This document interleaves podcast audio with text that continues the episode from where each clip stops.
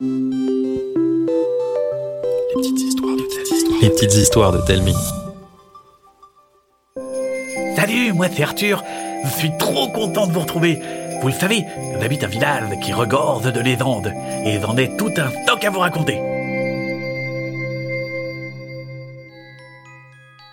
Aujourd'hui, je vais vous parler du sapin tricoteur. Si dans mon village on adore les pulls de Noël, eh, c'est pour une bonne raison. Dans la forêt, il y a un bosquet de sapins. Parmi eux, il y en a un avec de grandes aiguilles qui piquent très fort. Il y a fort, fort longtemps, il faisait peur à tout le monde, si bien qu'à Noël, personne ne voulait de lui pour décorer sa maison.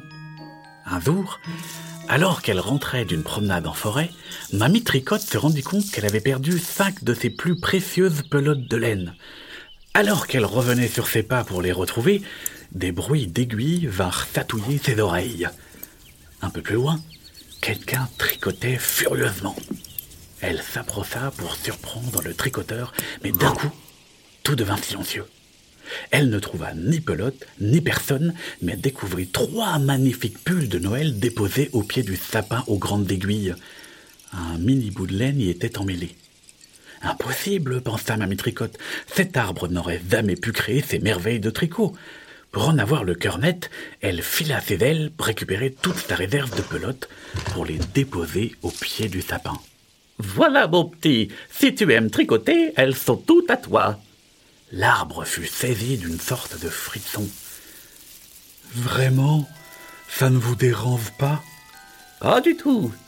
Tu as du talent. D'où ça te vient? Personne ne veut de moi pour Noël. Il a bien fallu que je me trouve une occupation. Et ça te dirait qu'on s'associe Grâce à nous, les habitants du village auront des pulls bien chauds pour passer l'hiver. Le sapin accepta avec joie. Leur association donna naissance à Aiguille et Tricotte, un magasin de pulls de Noël qui devint fameux dans toute la région. C'est bien qu'aujourd'hui, tout le monde par nous a au moins cinq pulls de Noël.